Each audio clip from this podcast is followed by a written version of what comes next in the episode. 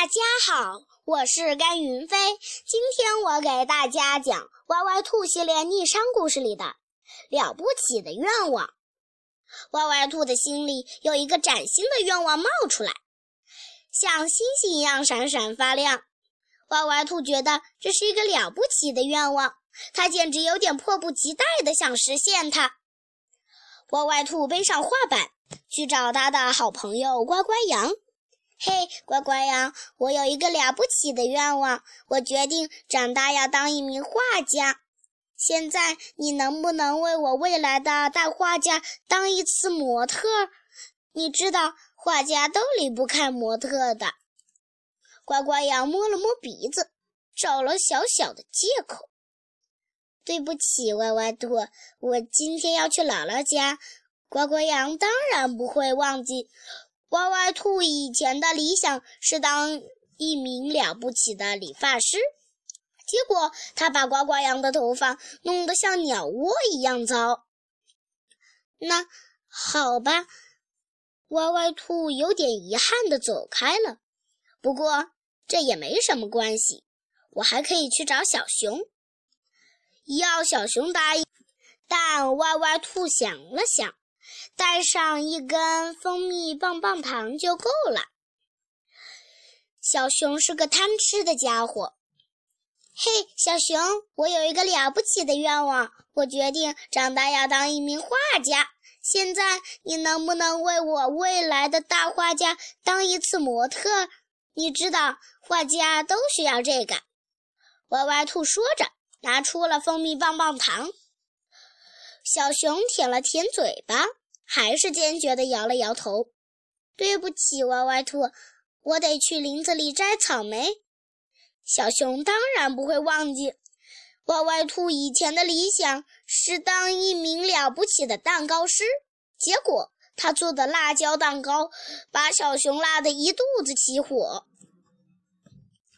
那那好吧，歪歪兔有点失望地走开了。不过这没什么关系。我还可以去找小狮子，要小狮子答应当模特，也许很难。但歪歪兔想，我可以把我所有的哨子都给他。小狮子最喜欢收集各种各样的哨子了。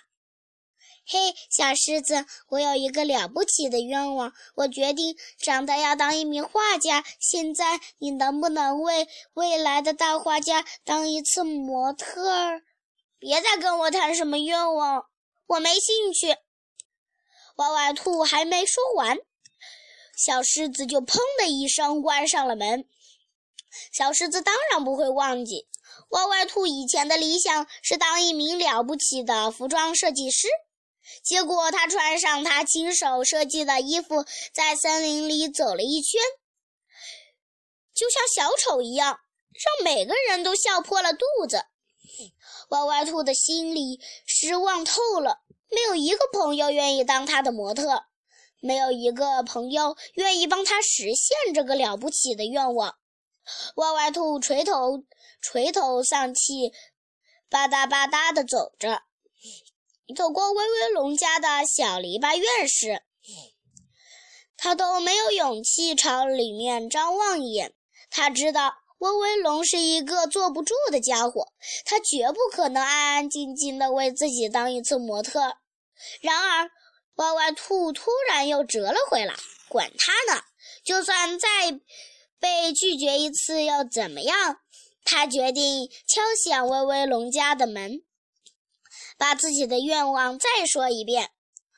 歪歪兔，你有一个了不起的愿望。威威龙冲着歪歪兔做了个鬼脸。现在你要不要试一试？恳求大帅哥威威龙先生为你当一次模特儿。这一天，威威龙安安静静的待了一整天。这一天，歪歪兔画了好好多威威龙的画像，有露出微笑的威威龙，有沉入思考的威威龙。有抡起铁饼的威威龙，歪歪兔觉得自己画的一张比一张好，也许这个新愿望真的会实现吧。